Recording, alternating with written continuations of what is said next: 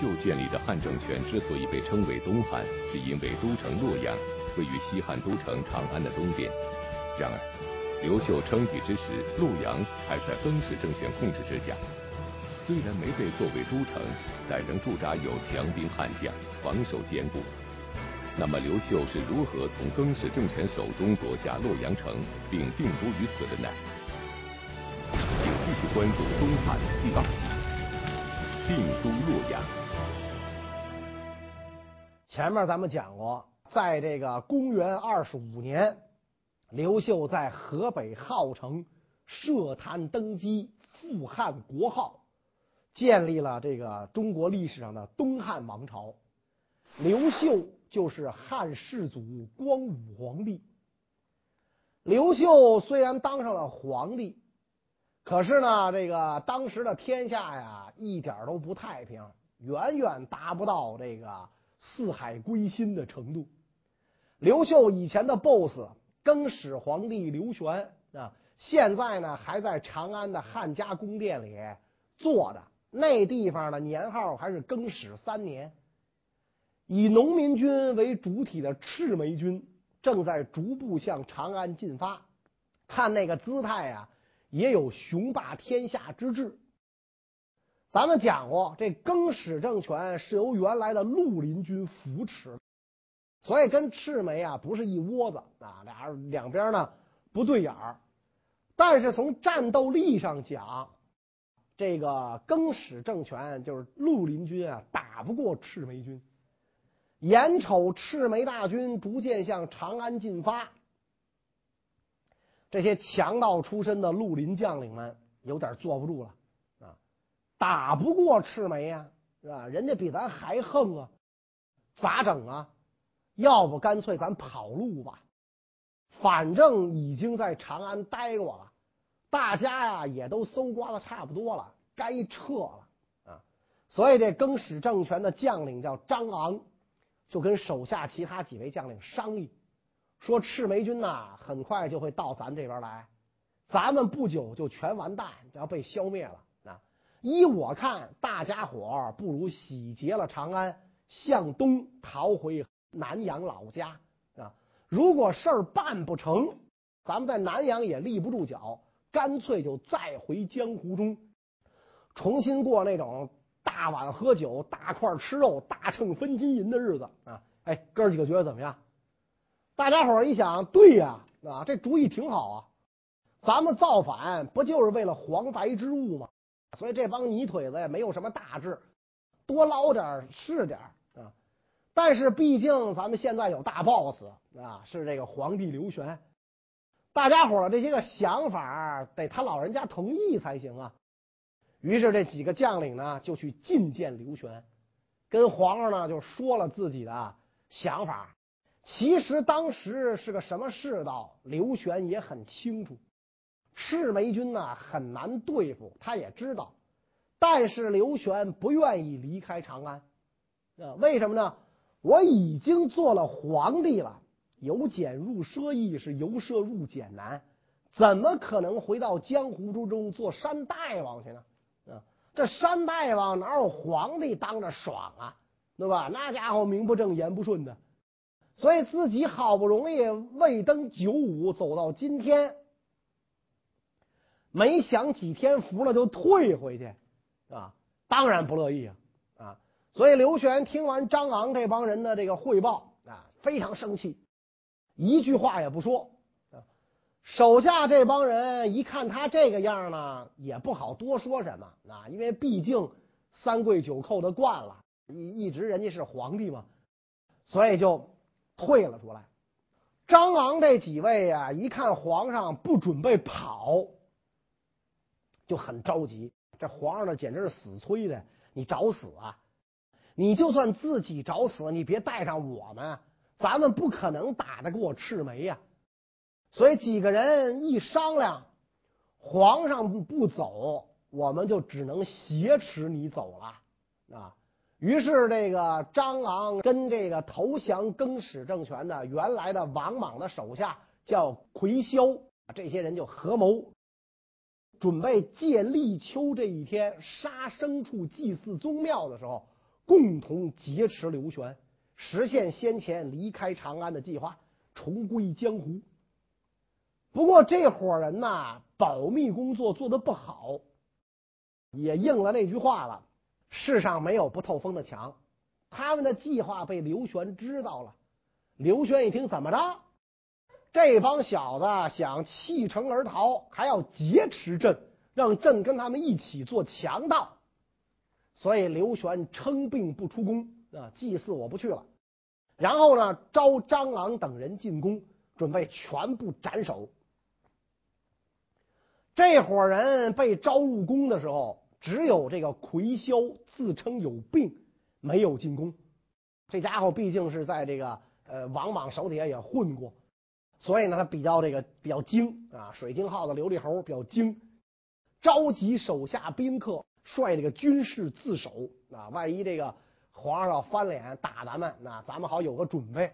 张昂这帮人傻乎乎的进了宫了，可是这几个人进来之后，刘玄反而有点犹豫不决，刀斧手都埋伏好了，刘玄就是不敢下命令啊。到这个时候。害怕了啊！自己毕竟是人家立的，而且这帮人是刀头舔血惯的啊，怕这个偷鸡不成蚀把米。张昂几个人一看皇上支支吾吾，马上脸憋得通红，不知道是精神焕发还是防冷涂的蜡，觉得事情很奇怪，就冲出宫去。于是这个刘玄派人就包围了魁霄的宅地。跑出宫去的张昂召集人马，烧毁宫门，杀入宫中。刘玄带着卫士太监抵挡不住，魁霄也就突破包围，逃回自己家族割据的这个天水去了。啊，第二天早上起来，这个刘玄一看大势已去，只好逃出皇宫，向东投奔在新丰屯兵的老丈人赵蒙。啊，跑出宫中的这个刘玄啊，对原来的绿林军将领都非常的怀疑。就连重臣王匡也遭到了这个怀疑啊，所以呢，还想派人杀掉王匡，当然没杀成。所以这么一搞，气得王匡也率军进入了长安，与张昂等人会合。等于这个赤眉军还没打过来，更始政权就开始自己闹内讧了。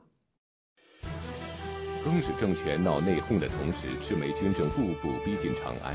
然而，连战连捷的赤眉军此时却面临着一个亟待解决的问题：究竟困扰他们的是什么？这对当时的天下大事又有怎样的影响呢？当赤眉军走到华阴县，这个时候大家伙儿要动脑子了。现在已接近都城长安啊，而我们呢，没有一个。正式的称号啊，我们得是官军呢。就算是打败了更始皇帝，老百姓啊也会把我们当做一帮匪徒，不会承认我们。所以怎么办呢？我们也应该拥立一个姓刘的皇族，以伸张正义为名，名正言顺的讨伐刘玄。于是呢，就在这个军中啊，找到一个十五岁的放牛娃，叫刘盆子。这个就是那会儿的小孩嘛，没事干不都帮着大人放牛吗？所以原来的这个楚怀王也是干这个的。后边好多农民起义的这个立的这小皇帝都是干这个的。抗日战争的时候，小英雄王二小不也是放牛的吗？找这么一个放牛娃叫刘盆子，将领们拥立这个盆子为上将军啊。樊崇这帮人呢，认为啊，古代皇帝带兵打仗称上将军，那么上将军就是皇帝。刚刚找到这个刘盆子的时候啊，一看这刘盆子还是牧童装束，披着头发，光着俩脚，衣不遮体啊，紧张的是这个满脸通红，汗流浃背。刘盆子一看，平时他无比敬畏的大将军向他磕头，吓得几乎要哭了。随后呢，在这个樊崇的安排下。刘盆子当了皇帝，年号叫建世啊，建立了这个建世政权啊，并且宣布啊，徐宣为丞相，樊崇为御史大夫，庞安为左大司马，谢禄为右大司马。啊，小盆子虽然当了皇帝，但是每天早晚还要给他放牛时候的上司樊崇请安问礼。啊，说白了，这盆子啊真就是个盆子啊，就是个摆设啊。有了自己的皇帝和政权，赤眉军就也想争正统，一路西进。在赤眉军的建世政权与刘玄的更始政权打得不亦乐乎之时，盘踞在号称的刘秀为了抢得天下，又会做些什么呢？号称是个小地方，充其量只能当做一个临时首都。当时能做首都的大城市长安、洛阳都被更始政权占据了，怎么办？只能打，把长安、洛阳占下来。建武元年七月，刘秀派使者持符节，任命邓禹为大司徒，率军攻河南之地。邓禹文武全才啊，带兵打仗是很有一套，没几天就过了黄河，进攻更始政权的建陵啊，连着打了很多胜仗，很快离洛阳啊就不远了啊。河南地方上的豪强地主也很多归附了刘秀的汉政权。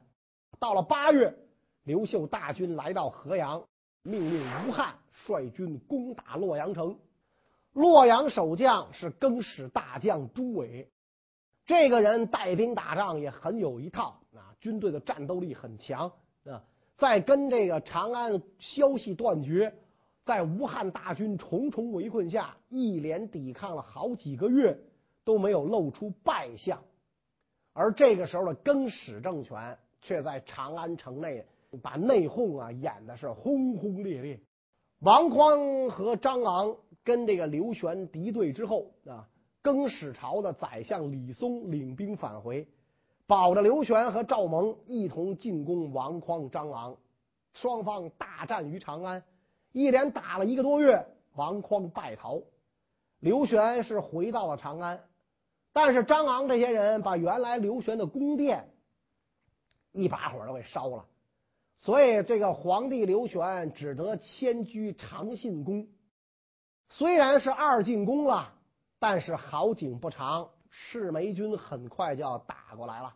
啊，刘秀大军围困洛阳的时候，赤眉军已经开到了离。长安不远的高陵，这个时候的赤眉军啊，战斗力很强啊。在他们一路西进长安的过程当中，刘秀曾经派大司徒邓禹率军阻击，阻止他们早入长安，但是邓禹都打败了。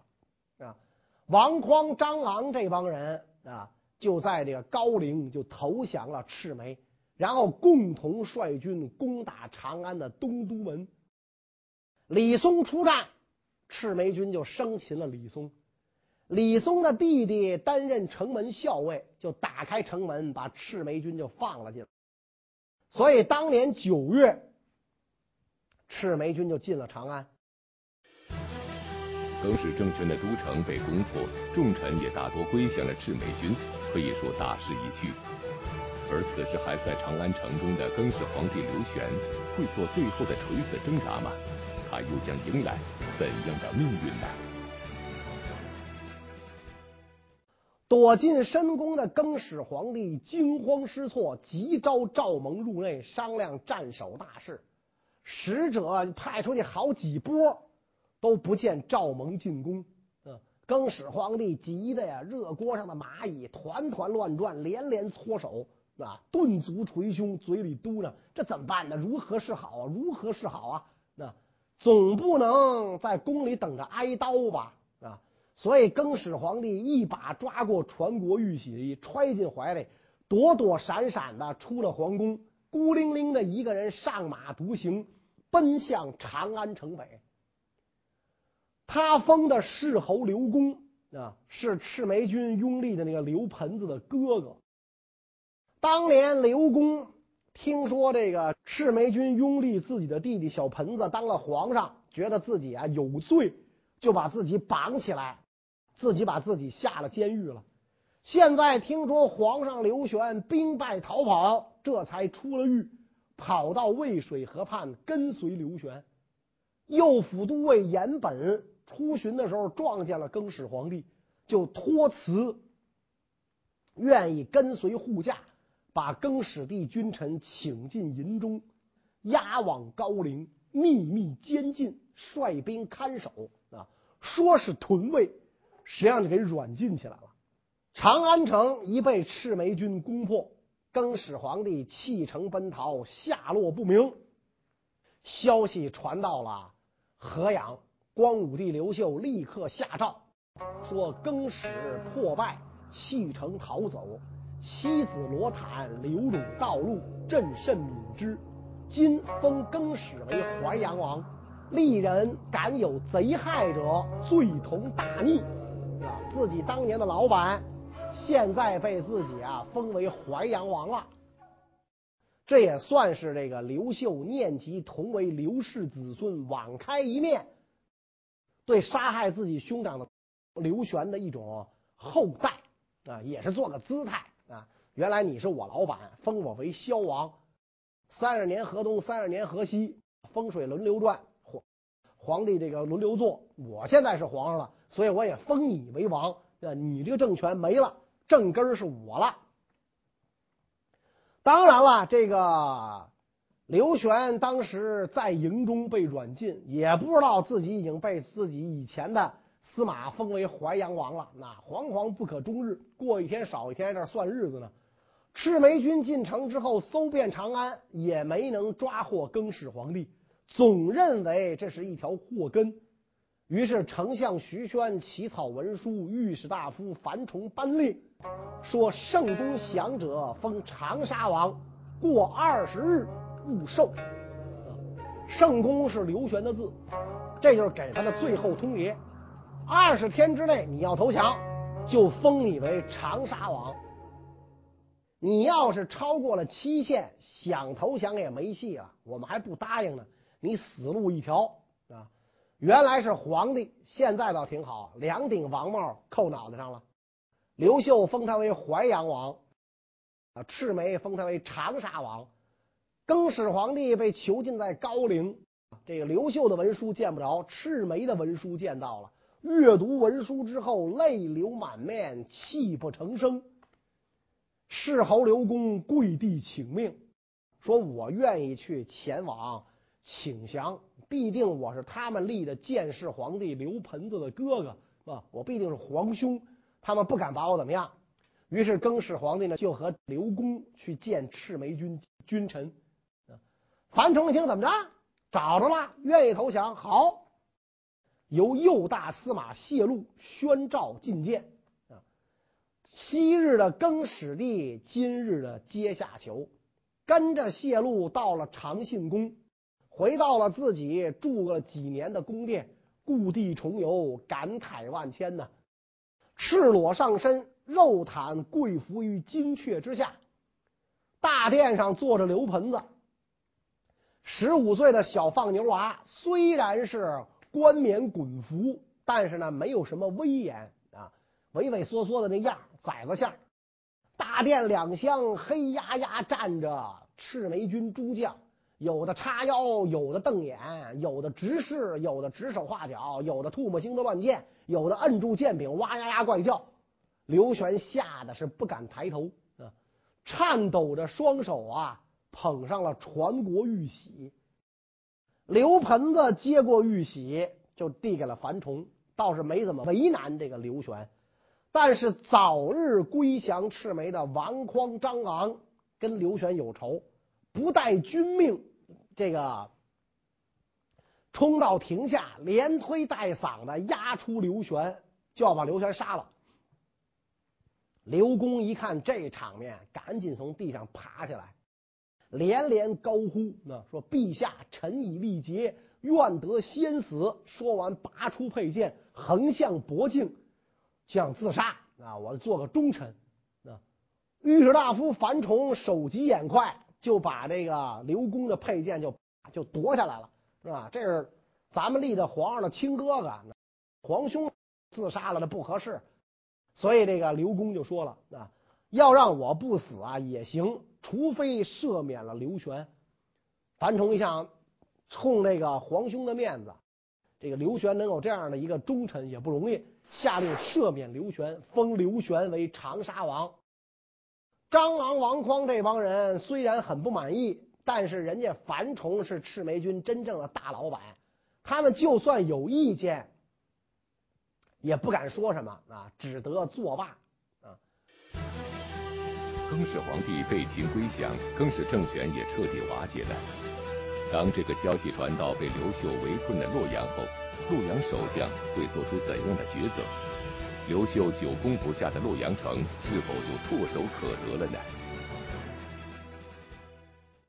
再说当时的洛阳啊，虽然自己的主公已经被秦归降，但是由于洛阳城城池坚固，守将朱伟拼死拒守，就是不投降，还在为这个更始政权啊尽忠，一直打到九月，战事毫无进展啊。所以刘秀就让朱伟的旧部陈鹏拿着自己的书信进城招降朱伟。朱伟犹豫不定啊啊，他跟那个陈鹏讲。说当年大司徒刘演被害的时候，我曾经参与过。更始皇帝派萧王北伐，我也极力的不同意啊，所以我知知道自己啊罪重山丘，不敢必死啊，希望将军替我往上禀告。所以陈鹏回来把这件事呢就报给了刘秀。刘秀说：“嗨。”欲成大事，何必顾忌那些小仇小怨？如果诸位肯降，官爵可以保全，绝对不会杀他啊！我以黄河为证，绝不食言。我说话算话。陈鹏呢，就去向这个朱伟转告刘秀的话。朱伟从城头上就垂下一条大绳子，说：“如果你说的是真的，你用绳子上城。”陈鹏一听，二话不说，撸胳膊挽袖子向前就准备抓绳攀登。朱伟一看这个陈鹏确有这个诚意啊，就答应投降，把自己反绑起来，城门大开，跟陈鹏一起到河阳去见这个刘秀。刘秀一看朱伟来降，亲自上前解下身上捆绑的绳索，好言相劝。然后让陈鹏连夜送他返回洛阳。第二天早晨，朱伟和其他几位将领带领全体官兵出城归降。这之后，刘秀就进入了洛阳，目睹洛阳宏大壮丽，于是刘秀决定定都洛阳，不再换地儿了。洛阳河山拱带，形势甲于天下。有十三朝古都之称，定都洛阳后，刘秀才有了称雄天下的资本。但刚进驻洛阳的刘秀，却也遇到了难题。当时的洛阳城久经战争，经济萧条，盗贼横行。刘秀该如何治理洛阳，稳定局势呢？要整治洛阳，先要收拢人心，所以就命令手下杜师在洛阳安抚军民。杜师奉诏安抚利民，约束将士啊。但是呢，刘秀手下有一位萧将军，贪图洛阳繁华，放纵兵士，暴横民间，百姓惶恐，吓得大白天的闭门不出。于是，这个杜师手持诏命，到这个萧将军面前啊，延伸军纪。萧将军是抢出甜头来了，又有宗室亲王做靠山。